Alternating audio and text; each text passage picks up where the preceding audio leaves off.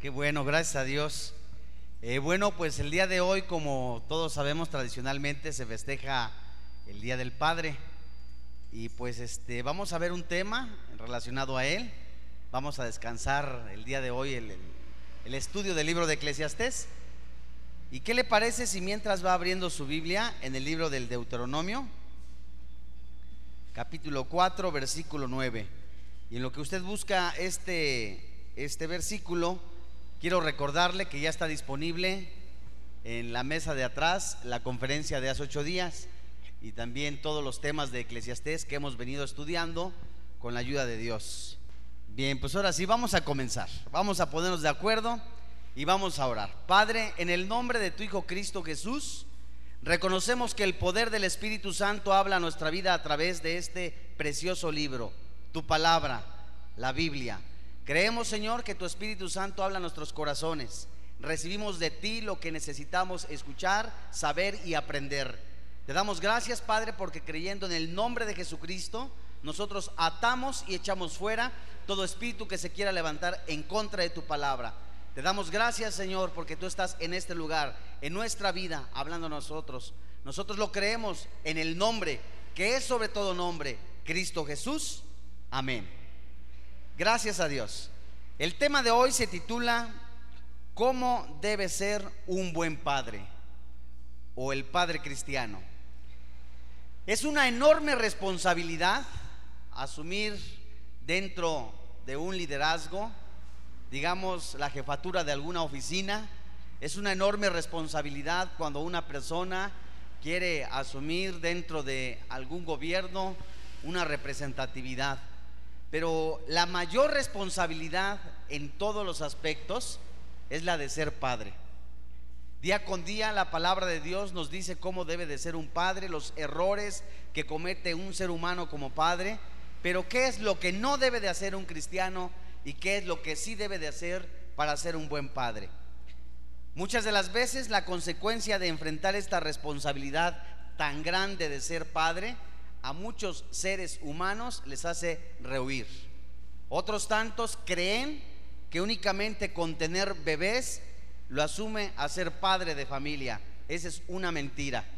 Otra es también pensar que el casarse, llevar el gasto y San se acabó es toda la responsabilidad de un padre. Tampoco es toda la responsabilidad. Hay muchas cosas que debe de asumir un padre.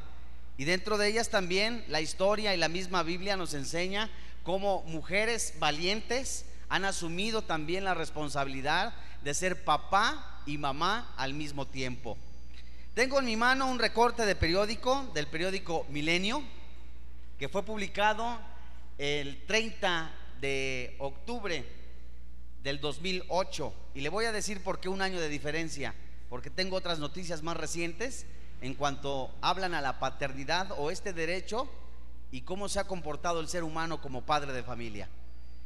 Aumenta 40% el índice de divorcios en México. Las principales causas de la separación son falta de comunicación y problemas maritales, señaló Erwin Salas Juárez, coordinador de medios alternos del Consejo de la Comunicación. Este mismo hombre fue entrevistado por el periódico Milenio y este mismo dijo, que este foro para la familia fue organizado por el Sistema Estatal para el Desarrollo Integral de la Familia. El empresario comentó que en, en último estudio de consejo señala que ahora los matrimonios jóvenes duran menos. Más adelante se refiere este hombre en cuanto a la paternidad. Si los padres se empeñaran en dar atención a sus hijos, tan solo hasta el tercer grado de primaria, habría una mayor disposición del menor para seguir el ejemplo. Los profesores en las aulas deben abanderar la causa de la familia también. Hoy en día, los jóvenes de las grandes ciudades sufren mucho. Ya no quieren salir ni hablar con los padres. Es muy complicado establecer comunicación con ellos. Esto es lo que dice una institución que se refiere a la investigación de la familia.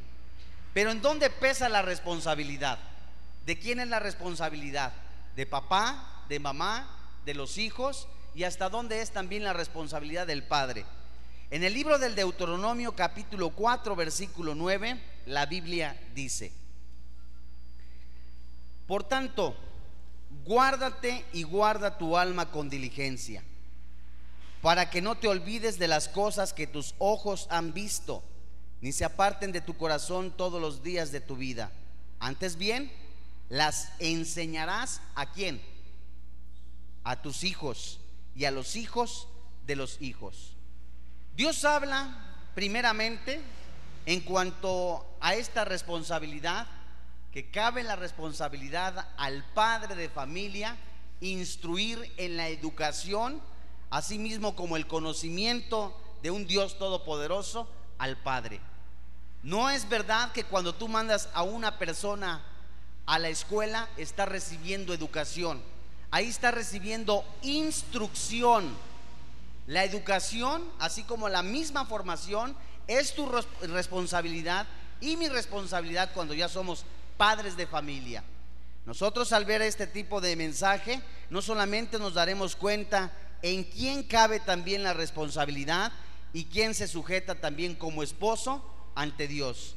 Vamos todos a Primera de Corintios, en el capítulo 11. Y aquí en este contexto, la palabra de Dios no solamente nos empieza a decir un orden. Fíjense ustedes, la Biblia nos dice claramente en Primera de Corintios capítulo 11 y vamos a leer desde el versículo 5. ¿Ya la tiene usted? Dice la Biblia, pero toda mujer que ora profetiza con la cabeza descubierta, afrenta su cabeza porque lo mismo es que si se hubiese rapado. Porque si la mujer no se cubre, que se corte también el cabello. Y si le es vergonzoso a la mujer cortarse el cabello o raparse, se cubra. Porque el varón no debe cubrirse la cabeza, pues él es imagen y gloria de Dios, pero la mujer es la gloria del varón. Versículo 8. Porque el varón no procede de la mujer, sino la mujer del varón. Y tampoco el varón fue creado por causa de la mujer, sino la mujer por causa del varón. Por lo cual la mujer debe tener señal de autoridad sobre su cabeza por causa de los ángeles. Pero en el Señor ni el varón es sin la mujer, ni la mujer sin el varón. Porque así como la mujer procede del varón, también el varón nace de la mujer pero todo, ¿de dónde procede? La Biblia nos enseña textualmente que hay una sujeción. Cristo, de la misma forma, es la cabeza de quién? Del varón. El varón es la cabeza de la mujer y Dios es la cabeza de Cristo. El primer requisito para ser un buen padre de familia es estar sujeto a Cristo. Es el primer requisito que la Biblia nos da. Si una mujer quiere tomar la posición de ser papá y mamá al mismo tiempo, estando el papá, ahí hay rebeldía. Si la mujer es la que quiere llevar, como quien dice, los pantalones, hacer esto por lo que yo digo, empieza el comienzo de una rebeldía y un desorden en esa familia. Un buen padre que quiere ejercer la autoridad siempre, siempre tendrá que sujetarse a Jesucristo. Pero principio de cuentas, ¿cómo se ejerce la autoridad en la familia? Si nosotros leemos Proverbios en el capítulo 13, versículo 24, la Biblia nos enseña algo preciosísimo. Proverbios 13, 24. Una cosa que nosotros debemos aprender como varones es que la autoridad no se ejerce a nuestro antojo, ni tampoco porque yo quiero, ni porque lo mando yo, en ninguna manera. La autoridad siempre se tiene que ejercer bajo la palabra de Dios. No es porque yo digo, ni porque yo lo mando, ni porque así me place, en ninguna manera, sino caeríamos en un autoritarismo. Entonces, ¿qué es lo que debe de regirse y debe de de ser como peso de ley en un varón que es padre de familia. ¿Saben ustedes qué es? La Biblia, la palabra de Dios. Y en Proverbios 13, 24, la Biblia nos enseña algo precioso. Cuando una persona dice amar a su hijo, hoy en la actualidad vemos muchas de las veces, más aún los que tienen hijos ya mayores, 8, 9, 10 años o que están en crecimiento, ¿qué sucede? Por pena luego no los disciplinan, por vergüenza no les llaman la atención y aún más, si el niño empieza a hacer rabietas en un lugar público, por temor a que tú no, lo vayas a disciplinar, te quedas calladito. Y después, cuando ya no aplicas una disciplina en ese niño, pasan los años, el niño sigue creciendo con rebeldía, nunca le llamaste la atención, sabes, al rato se te va a poner al brinco. Ya no lo vas a poder controlar. Y ya cuando tenga 18 años no te lo puedes surtir ni tampoco puedes agarrar la varita para disciplinarlo. Una persona, padre de familia, temerosa de Dios, siempre va a disciplinar a su hijo, a su hijo justamente. Si el chavito hizo algo erróneo, fue a la tienda del mercado, tomó algo que no le pertenecía, se lo escondió, lo toma de la mano y le dije, mira, mijito, eso no está bien. Lo, lo lleva al baño o a un lugar donde no lo exhiba, donde no lo avergüence, y ahí sí se lo surte. Empieza y le da sus nalgaditas. No lo exhibe públicamente. Y después el chavito, todo adolorido, va a entender y va a comprender que eso no se hace. ¿Qué nos dice Proverbios? Proverbios 23. Proverbios 13, 24. Fíjense ustedes. El que detiene el castigo a su hijo, ¿qué dice? Aborrece mas el que lo ama, ¿desde dónde? Desde temprano lo corrige. ¿Cuántas mamás a mí me ha tocado ver en algún momento que porque el niño no se enoje, lo dejan hacer berrinche para que el niño consentido, el chiquilín, no vaya a hacer una rabieta más gruesa, lo dejan a que haga lo que le dé su gana. Sigue creciendo el chavito, el niño, y al rato la mamá no lo puede controlar. Pero cuando la Biblia nos enseña claramente, cuando un padre de familia detiene el castigo a su hijo, en ese momento le está diciendo, no me interesas, no te quiero, porque está creciendo a su antojo el niño. De tal forma que cuando el niño quiera hacer lo que le dé su gana, va a manipular, a manejar y a controlar a sus propios padres. Eso es real, ¿eh? Y todo por el temor de que el niño se vaya a molestar o se vaya a sentir ofendido. Y desde principio, desde que el niño va teniendo una formación, es responsabilidad de papá guiarlo en una buena enseñanza bíblica y una formación, por supuesto, con temor a Dios, pero también civil, pero también de una formación educativa, porque es responsabilidad de papá. La Biblia nos enseña también más adelante en Proverbios 23. Fíjense ustedes. Proverbios 23, versículo 13 y 14. ¿Cuántas veces a mí me, a mí me mencionó mi papá? Cuando en algún momento yo me le iba, me le, me le ponía rebelde, yo quería ver, fíjense ustedes cómo ha cambiado la cultura. Hace algunos años, no muchos, pero había un programa muy popular que se llamaba La Carabina de Ambrosio. No sé si ustedes lo llegaron a conocer. Yo tenía prohibido ver la carabina de Ambrosio, porque era un programa como 3X. Imagínense la cultura que había. Y aparte, pues era otro tipo de, pues éramos muy apegados a la religión popular. Entonces yo no podía ver la carabina de Ambrosio. Y un día que nadie había en la casa, que empiezo a ver y que le prendo a la tele y estaba la pájara Peggy. Sí, que sí. No, hombre, pues me di vuelo. Ahí está la pájara Peggy, mercado de lágrimas. Feliz porque estaba viendo yo la carabina de Ambrosio. Y de repente, pues va llegando mi papá. Ah. Y cuando ve que estaba viendo yo la carabina de Ambrosio, les estoy hablando de hace, hace unos años, ¿no?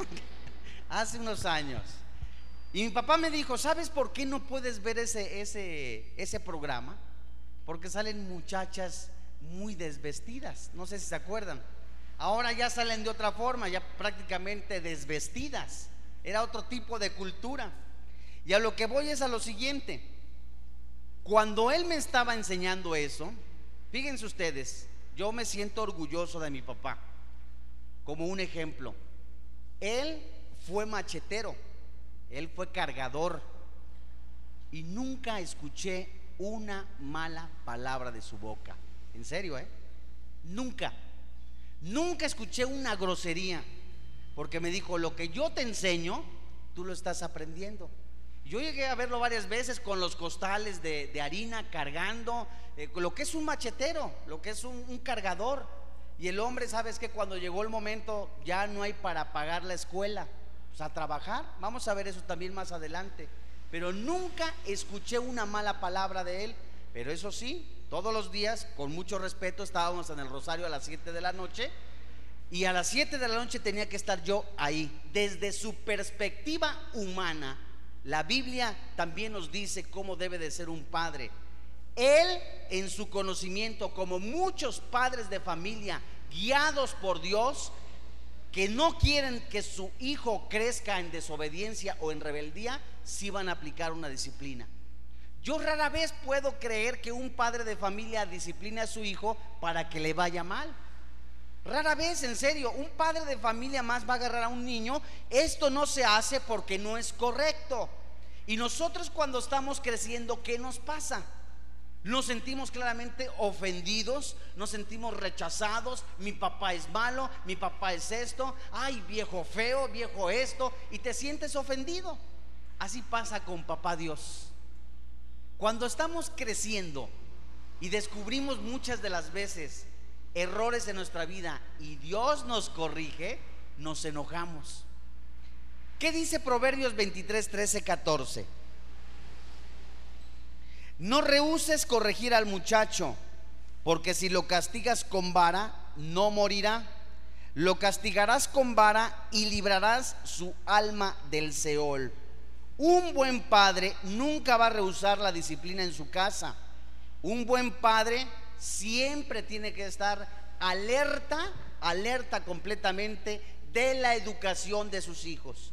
Hace algún tiempo, y para ser más exacto, hace un año, dimos una serie titulada La guerra de la serpiente contra la mujer, en donde explicamos los deberes también de un padre.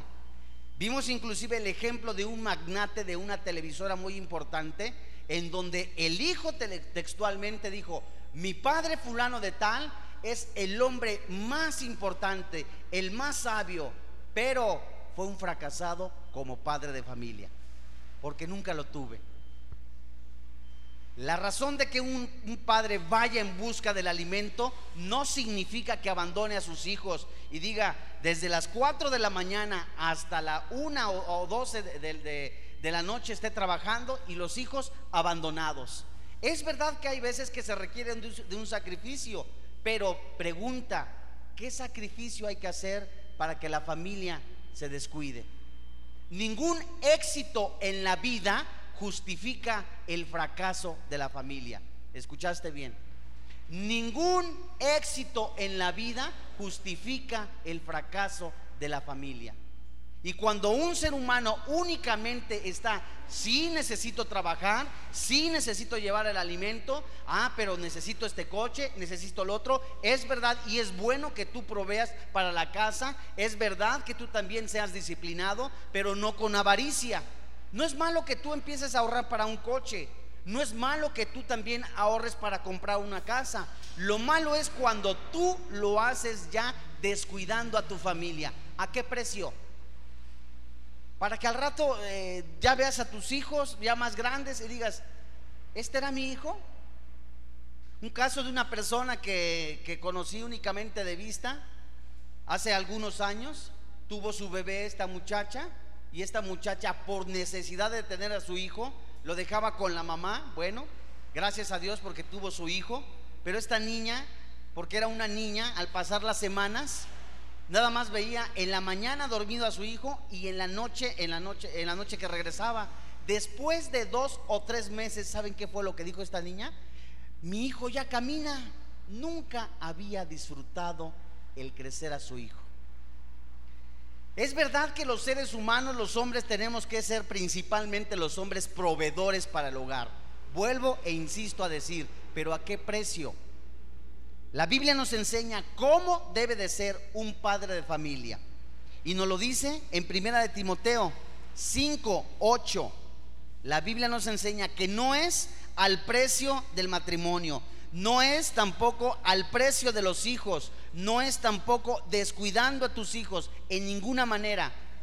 En primera de Timoteo, capítulo 5, versículo 8, un buen padre, un buen padre de familia va a proveer siempre para su casa. Y fíjense ustedes lo que dice primera de Timoteo 5, 8. Porque si alguno no provee para los suyos, y mayormente para los de su casa, ¿qué dice la Biblia? ¿Ha negado la fe? ¿Y es peor que quién? Que un incrédulo. El padre es el responsable de llevar el alimento a la casa. ¿Cuántas veces mamá, sí, muchas de las veces porque papá se quedó sin trabajo, por eso la Biblia le llama la ayuda idónea. La mamá está, ¿sabes qué? Muchas de las veces en sacrificio, hasta lavando ajeno, planchando ajeno, para tener alimento y frijolitos en la casa. No es malo. Pero cuando papá se la pasa dos o tres semanas acostadote, echadote, viendo la tele, únicamente los avances de las telenovelas, eso no está bien. Porque entonces no está ejerciendo su responsabilidad como padre de familia. Es mamá entonces la que está ejerciendo. Y la mamá puede decir, pero ¿qué hago si este inútil no hace nada? ¿Qué hago entonces si este hombre lo único que me hace es traerme más penas y penas y penas? Y los hijos viendo cómo son papá y mamá. Vamos a ver segunda de Tesalonicenses 3:10. ¿Qué dice la Biblia? Cuando papá no trabaja. Es sencillo. Nosotros podemos conocer personas que, que tuvieron años de verdad, años que no trabajaron, pero les ofrecían un trabajo de algo. Ay, no, no, no, ¿cómo crees? Si yo estoy titulado en esto, oye, pero te están ofreciendo este trabajo. No, no, no, no, no, no, ¿cómo crees? Y con familia, ¿eh? Ay, pero ¿cómo crees? ¿Yo trabajar de esto? No, ¿cómo crees? Si yo estoy titulado, tengo esta carrera, necesito ejercer de esto. Déjame decirte que ciertamente si tienes una carrera, qué bueno que la desarrolles. Pero cuando no hay alimento en la casa, ¿sabes qué? Hasta rejuntando fierro o papel para llevar a la casa. Y es en serio, ¿eh? Es en serio. Yo en algún momento conocí una persona que duró meses, casi casi dos años, sin trabajar. Y el chavo agarraba, sabes que ya no tenía eh, la preparatoria que hizo este chavo, agarraba las botellas las latas, el cartón, lo vendía y era lo que llevaba a su casa. De verdad. Y este mismo, esta misma persona después estudió la preparatoria como pudo. Y después sacó una carrera técnica, pero como pudo.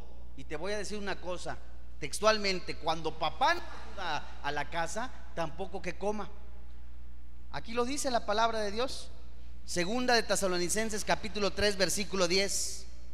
Porque también cuando estábamos con vosotros os ordenábamos esto. Si alguno no quiere trabajar, ¿qué dice? Tampoco coma. Si alguno no quiere trabajar, tampoco coma. La Biblia dice textualmente, oye, estoy completamente seguro que si a, la persona no le dan de comer en dos o tres días, rapidito encuentra un trabajo. Yo he visto personas de 60 años, 70 años, trabajando en los supers y ganan bien, ¿sabes? Con las propinitas que les dan. Yo conozco personas también de más de 70 años vendiendo dulces honrosamente. Y ellos, ¿sabes que Se mantienen solos. Como una persona mucho más joven dice, ¿sabes qué? Si yo tengo estos títulos, tengo estos otros, óyeme, ¿qué te pasa? Lo primero que Dios nos dice, si tienes necesidad de comer, también tienes tener, tener que necesidad de trabajar. El deber siempre es de papá llevar a la casa el alimento. Pero ¿qué sucede cuando no hay papá? ¿Qué pasa cuando una persona nos enseña todo esto? Si nosotros leímos eh, Primera de Timoteo 5:8 y vemos textualmente que es peor que un incrédulo, es señal de una persona apóstata. ¿Cómo que papá es apóstata? Sí, porque no se está comportando como un cristiano. No está trayendo el alimento a la casa. Es peor que un incrédulo. Está camino a la apostasía. Y uno de los primeros deberes para trabajar, para llevar el alimento, es ese. buscar primeramente a Dios y después, ¿sabes qué, Señor? No tengo trabajo, ahora pongo esta necesidad, ¿sabes qué? Hasta limpiando coches. Esto es en serio, ¿eh? Ahí es donde empieza la imagen paternal, donde el niño o la niña ve, ese es mi papá. Ese es mi papá, fíjate, a los tantos años de edad está trabajando, está buscando honradamente un lugar para eh, eh, emplearse. Pero cuando papá no hace esto, lo único que sucede es el fracaso de un padre. Hay consecuencias de un padre desobediente.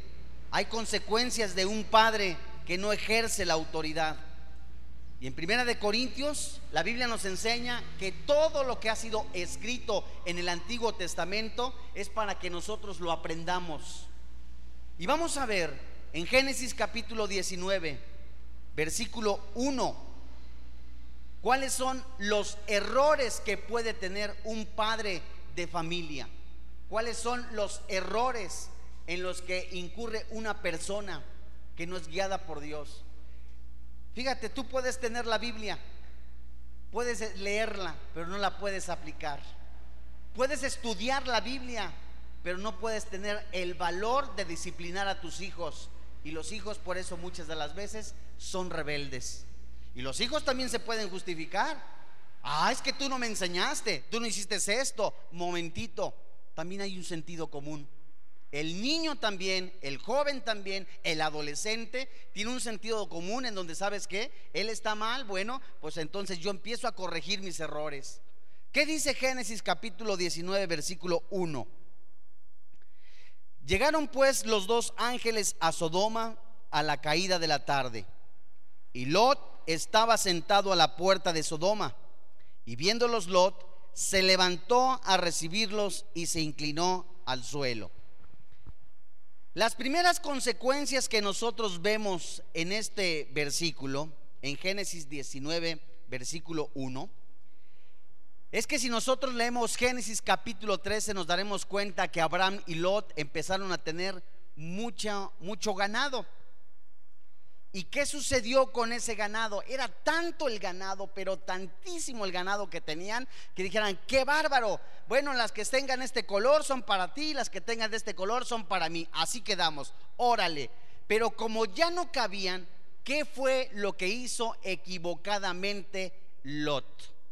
Lot miró hacia Sodoma y dijo, si me voy para esa ciudad, Allá en esa ciudad va a haber buen trabajo, llevo dinero, en esa ciudad también ha de haber prosperidad, en esa ciudad ha de haber muchísimas cosas que a mí me convienen.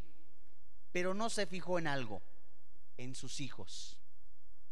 Nunca se fijó en que tenía familia y dijo, bueno, pues estos que me sigan, no importa, vámonos para Sodoma y vamos allá a trabajar, vamos a tener mucha lana, vamos a prosperar. Ah, ¿Y qué sucedió?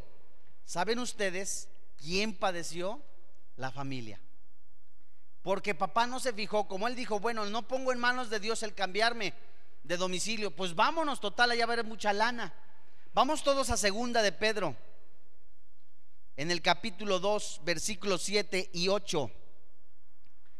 Y fíjense cómo la Biblia nos enseña. Lot dijo, vio dinero, vio posibilidad allá, ah, pues es de Dios quizás vámonos para allá, pero nunca se fijó que tenía familia. ¿Cuántas personas se van a otras ciudades viendo una prosperidad sin orar, sin saber qué es voluntad de Dios, irse a esa ciudad y no se fijan que tienen familia y después la familia sufre las consecuencias? El error de este Lot fue no fijarse en sus hijas. Tenía familia, no le importó su familia. Dijo, ah, pues vámonos para Chiapas. Ah, pues vámonos para tal ciudad. Total, allá va a haber dinero, hay prosperidad, hay dólares, hay esto. No importa. ¿Hay, inmoralidad? No importa. En todos lados hay. Momento, no te prostituyas. En segunda de Pedro, capítulo 2, versículo 7, dice la Biblia, y libró al justo Lot. ¿Cómo dice? Abrumado por la nefanda conducta de los malvados, porque este justo que moraba entre ellos afligía cada día su alma justa, viendo y oyendo los hechos inicuos de ellos. Lot se traslada, como dice Génesis, ve, pues me voy a Sodoma sin poner en manos de Dios, que de verdad, si era de Dios irse a esa ciudad, no le importó, tomó sus cosas y cuando estaba en ese lugar se vio afligido.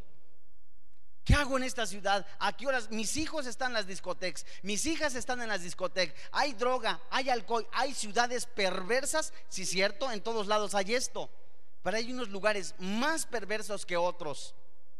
La pregunta es, ¿qué pasó con Lot? En Génesis 19, ahora en el versículo 4 al 8, la Biblia nos dice, una segunda consecuencia cuando el padre pierde el interés por sus hijos. Ya no le importó, descuidó por su trabajo a los hijos. No importa, ah, ahí están los hijos, no importa, qué bueno, vámonos. Y la segunda consecuencia es, ya no tenía ni amor ni, ni tampoco interés por sus hijos. Génesis 19 del 4 al 8. Pero antes que se acostasen, rodearon la casa los hombres de la ciudad, los varones de Sodoma, todo el pueblo junto desde el más joven hasta el más viejo, y llamaron a Lot y le dijeron, ¿dónde están los varones que vinieron a ti esta noche? Sácalos para que los conozcamos. Entonces Lot salió a ellos a la puerta y cerró la puerta tras sí y dijo, os ruego hermanos míos que no hagáis tal maldad. Versículo 8. He aquí, ahora yo tengo dos hijas que no han conocido varón os las sacaré fuera y haced de ellas como bien os pareciere. Solamente que a estos varones no hagáis nada, pues que vinieron a la sombra de mi tejado. ¿Qué nos enseña este contexto de la palabra de Dios? Sodoma se convirtió textualmente en un centro inmoral, perversión, Llegaron los casinos, llegaron las apuestas, las cantinas estaban abiertas las 24 horas, ya también había eh, este, muchos botaneros, les llaman, uh, había tanta perversión, pero papá estaba trabajando, los hijos, qué bueno, bien gracias, y la muchacha, ¿en dónde estaba? La niña, la jovencita. Y el papá justamente podía decir, mi hija, no te falta nada, tienes que comer, tienes que vestir, tienes todo pero le faltaba principalmente amor. Y por eso el índice es alto, se ha incrementado en mujeres adolescentes que tienen bebés. Porque a través del novio, a través de la parejita, tratan de buscar el consuelo. Y no falta el gandallón, el pasado de lanza, que a través de eso únicamente se burla de ellas. ¿México se puede comparar con Sodoma? Es una pregunta. ¿Se puede comparar México con Sodoma? Si hay fiestas, hay alcohol, hay depravación. Lo que nos enseña la palabra de Dios es que en el momento que Dios mandó a los ángeles a sacar a Lot de Sodoma, Lot estaba en medio, estaba en la mera frontera. Pero ¿qué sucedió con Lot? No le importaron sus hijas. ¿Sabes que No te metas con ellos. Lo primero que un padre de familia tiene que hacer es defender a su herencia. La Biblia dice que herencia de Jehová son los hijos. Y a Lot ya, ya no tenía un corazón dispuesto como decir, ¿sabes qué? Esos son mis hijos, yo los he visto crecer. No, Lot ya había perdido el amor en esa área. ¿Sabes qué? En ese momento, ahí están mis hijas. ¿Y qué sucede y qué nos enseña la palabra de Dios? Este es un fracaso como padre. Lot también empezó a cosechar el descuido como padre. Era tanto el grado de inmoralidad que había en Sodoma y Gomorra que el mismo Lot ya estaba totalmente, ah, sí, por allá hay centros, por allá también hay esto, hay prostitución, no importa, ah, por allá también esto, las muchachas, bueno, con que estén bien. ¿Sabes qué sucedió?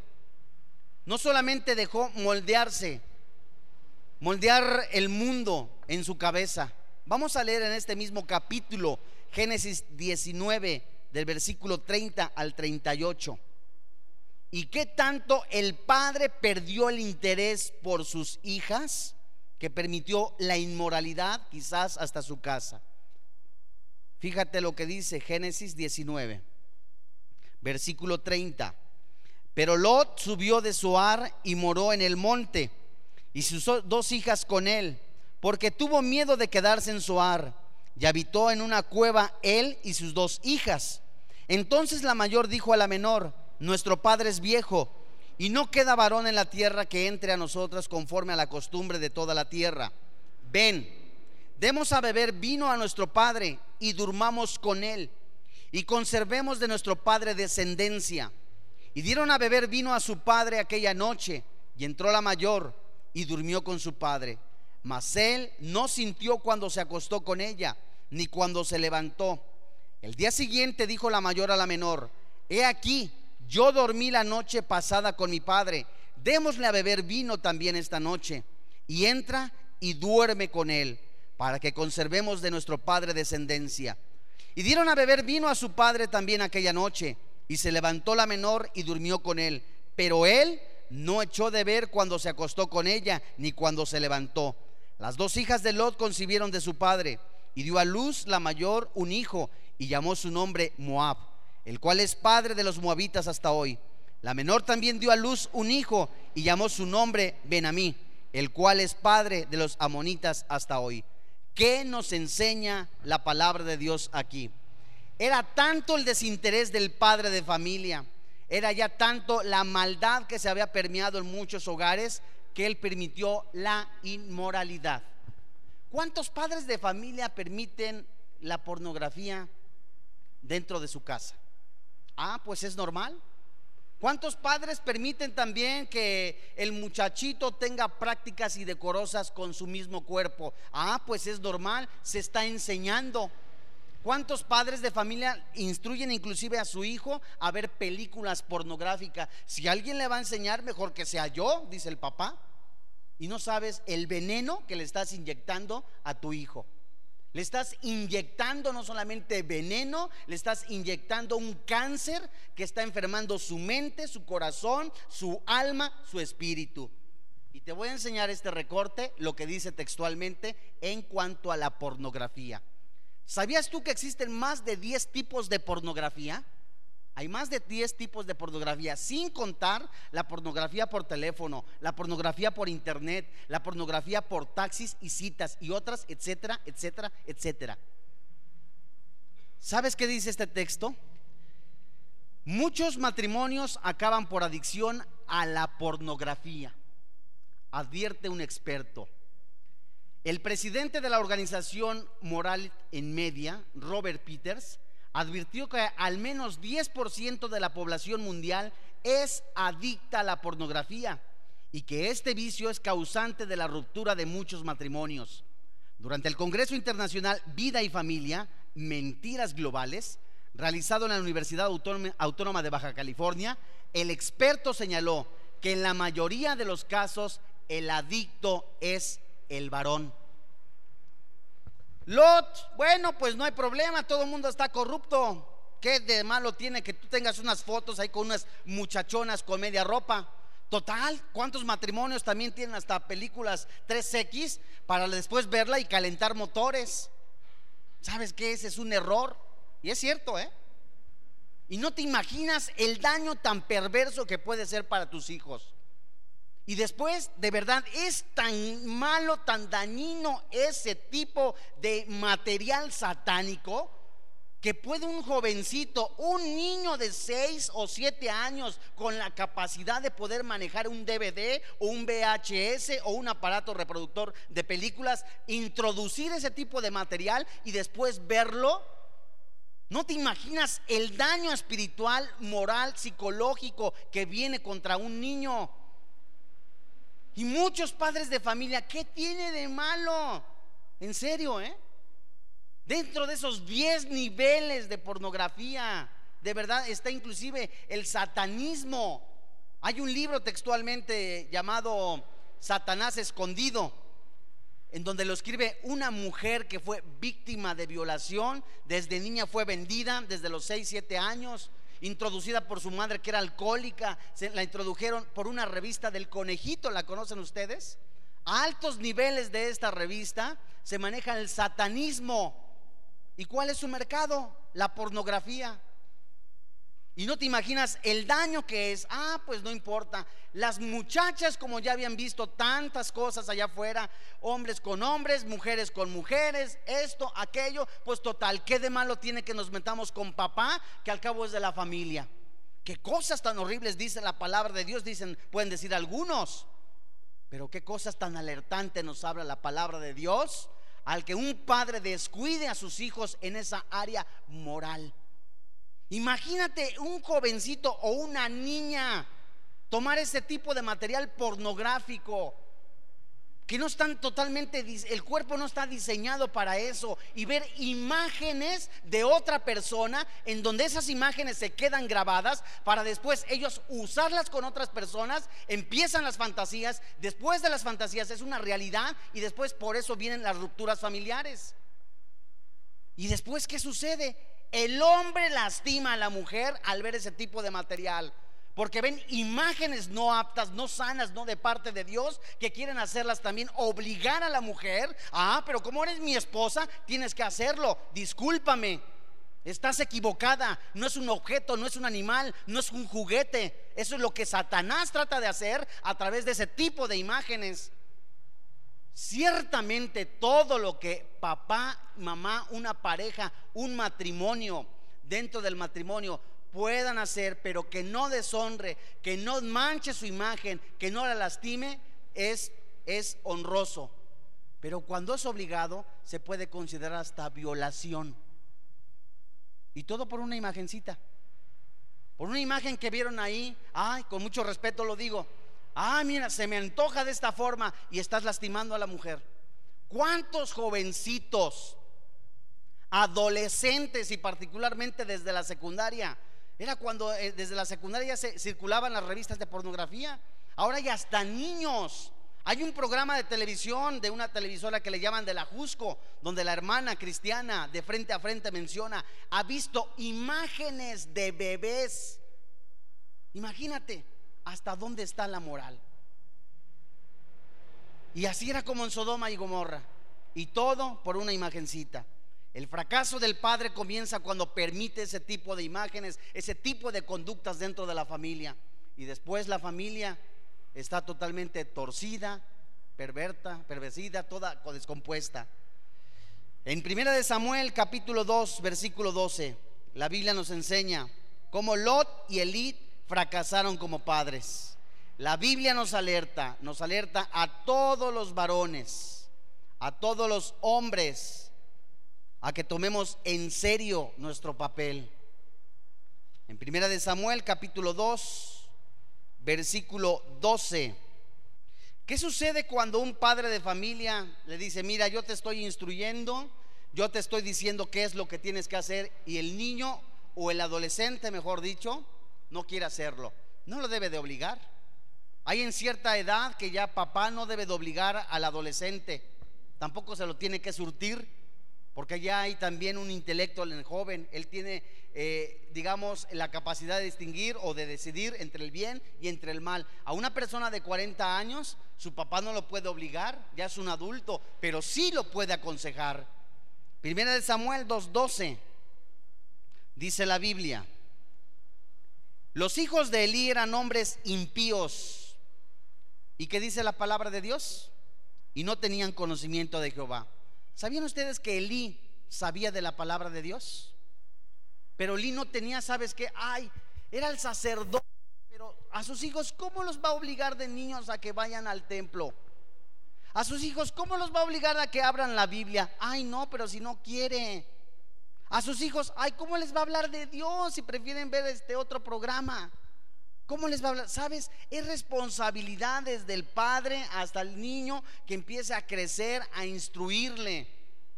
Si el niño más adelante decide no, no, no seguir estos pasos, la conciencia del padre queda limpia delante de Dios. Porque el padre tomó esa responsabilidad de decirle, hijo, yo te enseñé que era lo que tenías que hacer. Hijo, yo te enseñé que era bueno y que era malo a través de la palabra de Dios. Si tú muchacha, si tú muchacho decides tomar carretera, irte con otro muchacho o muchacha, ya es tu responsabilidad. En 1 de Samuel capítulo 2 versículo 17, la Biblia dice, Era pues muy grande delante de Jehová el pecado de los jóvenes, porque los hombres menospreciaban las ofrendas de Jehová. Los hijos de Elí no solamente se rebelaron a Dios, sino que tomaban muy poquito lo que de Dios era la palabra. Ah, sí. Como nunca tuvieron una conducta, no sabían esto, todo mundo es hipócrita, todo el mundo es esto, ¿sabes qué? No importa, hagamos lo que hagamos. ¿Qué otra cosa hizo también Elí? Elí puso a sus hijos antes que Dios, tuvo miedo de disciplinarlos. En el versículo 19, ¿qué dice la palabra de Dios? Y le hacía su madre una túnica una túnica pequeña y se la traía cada año cuando subía con su marido para ofrecer el sacrificio acostumbrado. La Biblia nos enseña textualmente en este versículo cómo, cómo los hijos se rebelaban. El papá cuando ve una, una conducta no apropiada tiene que disciplinarlo. una, es cierto que es importante el testimonio en tu vida.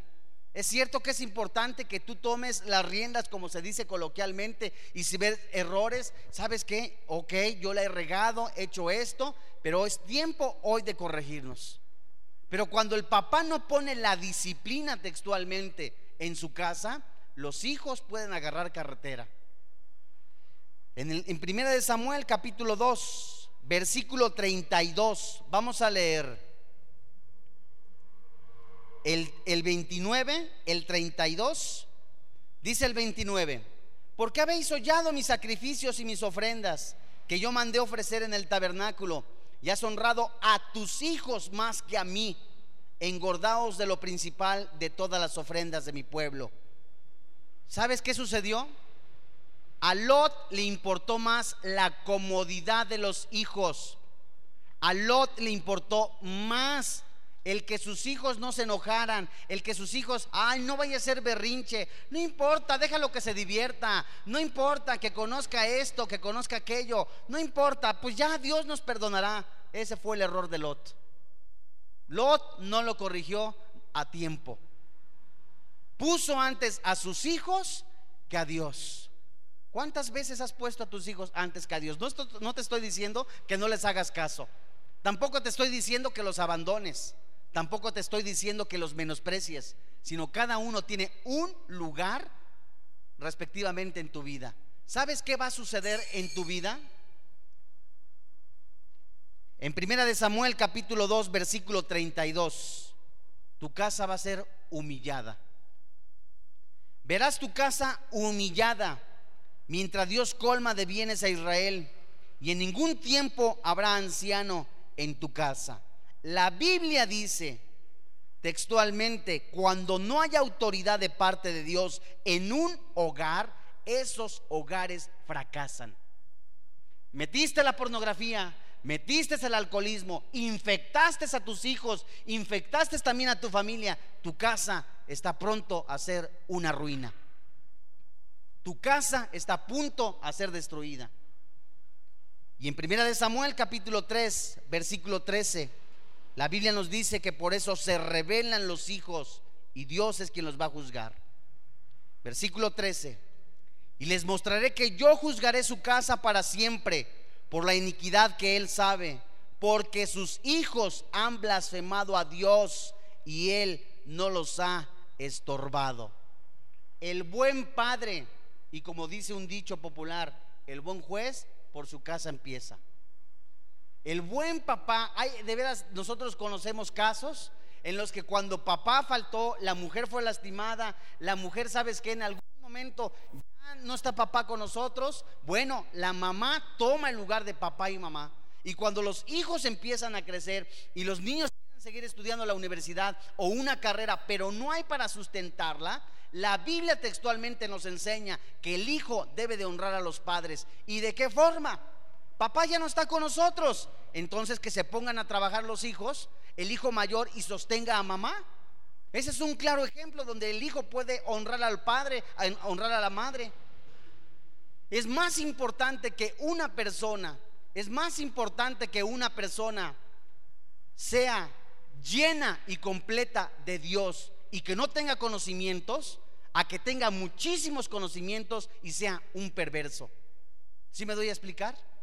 ¿De qué sirve que un muchacho o una muchacha tenga títulos y que sea un desobediente? Y no te estoy diciendo que dejes de estudiar, sino que esta persona, ah, ¿sabes qué? No tenemos papá, no tenemos mamá, bueno, nos vamos a esforzar, vamos a, mantener la casa, qué bueno. Pero cuando esta persona lo único que le interesa es su poder, es su autoridad, es su autoestima, tiene títulos, pero se vuelve un soberbio, un altivo, un vanaglorioso, ¿de qué sirve todo eso si no tiene temor de Dios?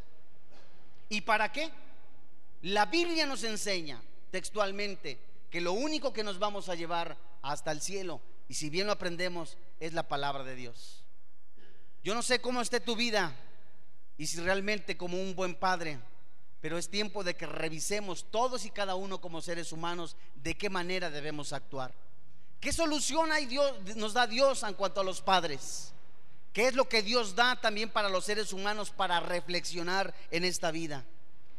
En Isaías capítulo 56, 55, versículo 6, la Biblia nos enseña lo siguiente. Buscad a Jehová mientras puede ser hallado, llamadle en tanto que está cercano. La Biblia nos enseña que es tiempo de que tú reflexiones tu vida como padre. Hoy en este día del Padre, Dios mismo te empieza a mencionar que reflexiones tu vida, si has descuidado tu familia, si has descuidado a tus hijos, si has descuidado tu misma vida por el trabajo, por el afán del dinero. ¿Y cuántas mujeres?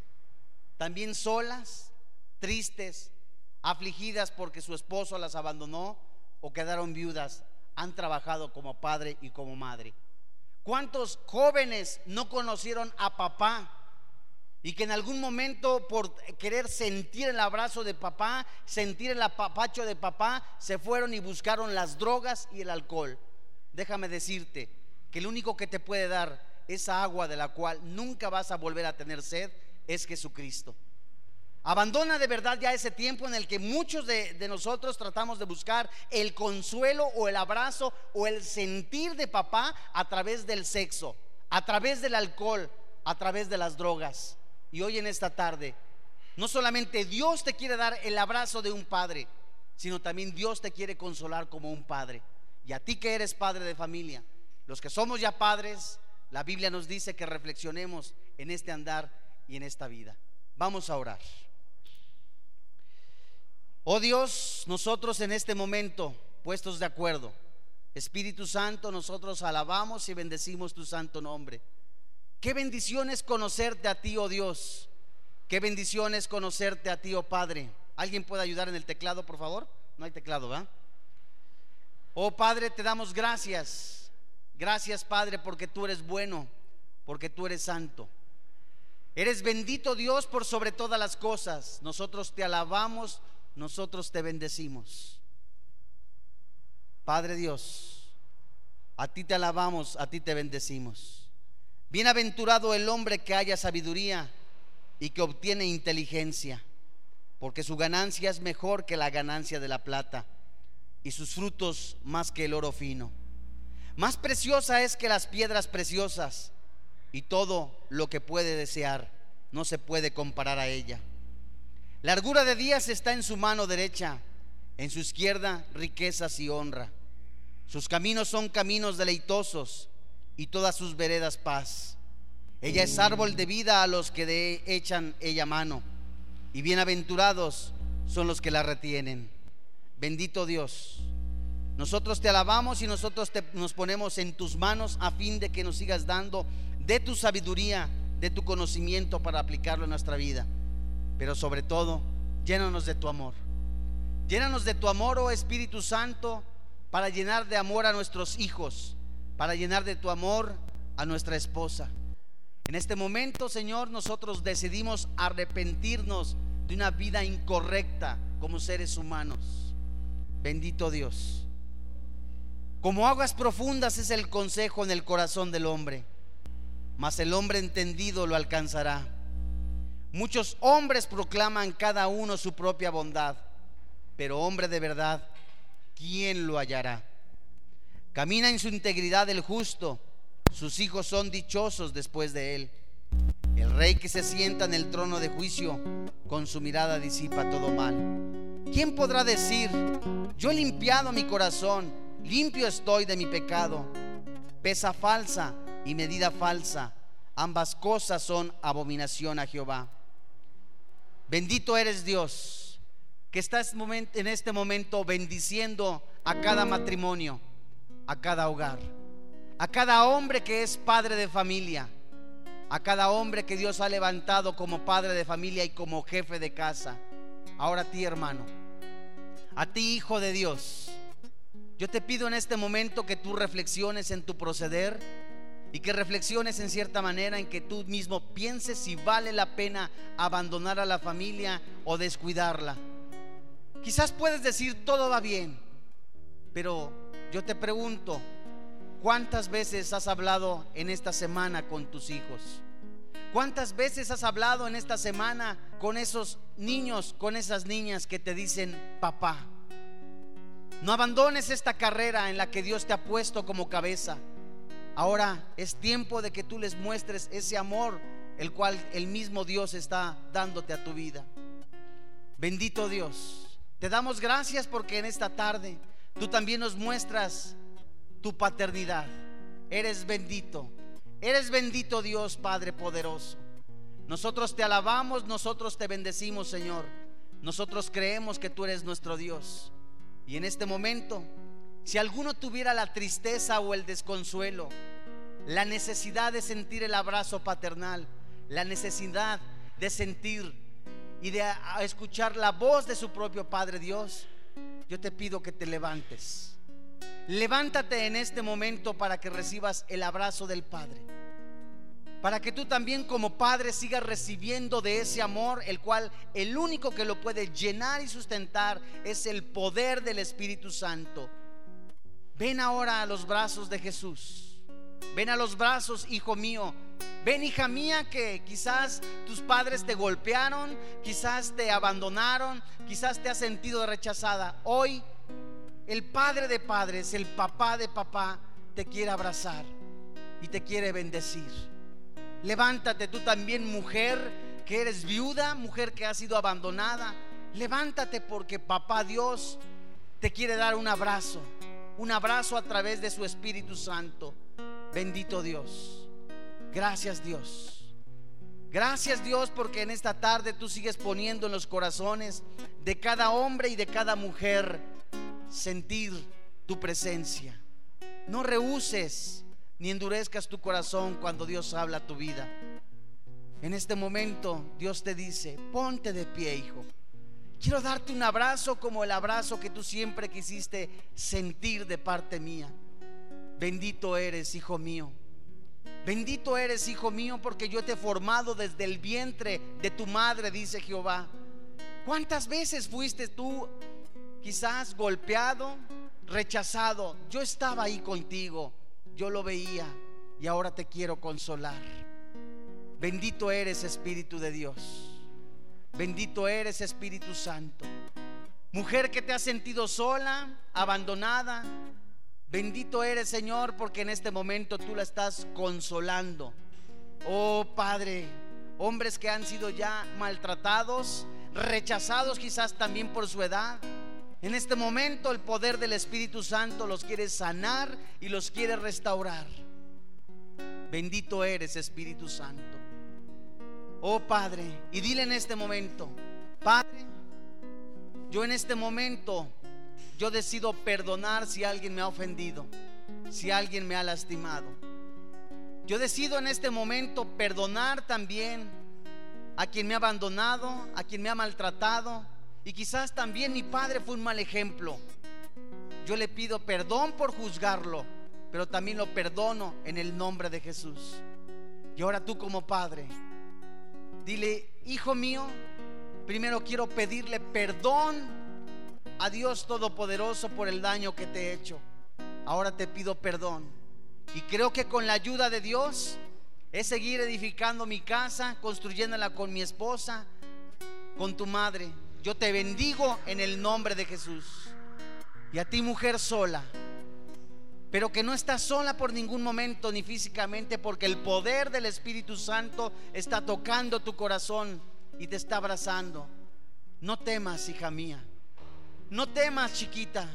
Oh Espíritu Santo, gracias porque estás sanando a cada, a cada corazón, está restaurando a cada vida. Dios, te doy gracias porque en este día tú sigues bendiciendo nuestra vida y sigues dando ese abrazo a través de tu Espíritu de verdad. Nosotros te alabamos, nosotros te bendecimos en el nombre de tu Hijo Cristo Jesús. Bendito eres Espíritu Santo. Gracias Espíritu Santo. Gracias Padre. Antes de irnos, sería bueno que si tienes a tu esposa al lado, la bendigas. Los hijos bendigan a su papá, las hijas bendigan a su mamá. Y en esta tarde, que es una tarde de oportunidades, la Biblia dice también que hay un solo camino, hay una sola verdad, y ese es Jesucristo. La Biblia dice que de tal manera amó Dios al mundo que dio a su único Hijo, para que todo aquel que en Él cree no se pierda, mas tenga vida eterna. La Biblia también nos enseña algo, que todos somos criaturas de Dios, mas no todos somos hijos de Dios. Pero a los que creyeron y recibieron a Jesucristo como su Dios, a estos Dios les dio la potestad de ser hechos hijos de Dios. ¿Qué es lo que tengo que hacer? Te has de preguntar. La Biblia nos enseña que con el corazón se cree, más con la boca se confiesa. Que si tú crees de todo corazón que Jesús murió en la cruz y resucitó al tercer día, tú eres salvo. ¿Tú quisieras recibir en esta tarde a Jesús como tu Señor y como Dios? Y de verdad que seas hoy un auténtico hijo del Dios Todopoderoso a través de Cristo. Solamente tienes que repetir conmigo esta oración. Dios, en este momento reconozco que soy pecador. Yo creo que Jesús murió en la cruz, que pagó todos mis pecados poniéndose en mi lugar. Reconozco que soy pecador. Reconozco que también resucitó al tercer día, pagando todas mis culpas y todos mis errores con el sacrificio que hizo en la cruz. Señor Jesús, yo te pido que entres en mi corazón Espíritu Santo, entra en mi vida. Yo creo que tú resucitaste al tercer día dándome la vida eterna. Te confieso como mi Señor, te confieso como mi Dios. Te doy gracias en el nombre que es sobre todo nombre, Cristo Jesús. Amén. La Biblia dice que Jesús murió desnudo, que no tuvo vergüenza de morir por ti y por mí, y que hizo públicamente este sacrificio. Jesús mismo también llamará públicamente a sus discípulos. Y quisiéramos saber si hoy alguien en esta tarde hizo una decisión de seguir a Jesucristo en su vida. Si alguien invitó a su corazón a vivir a Jesús. ¿Alguien hizo esta oración? Nos gustaría conocerlo levantando su mano.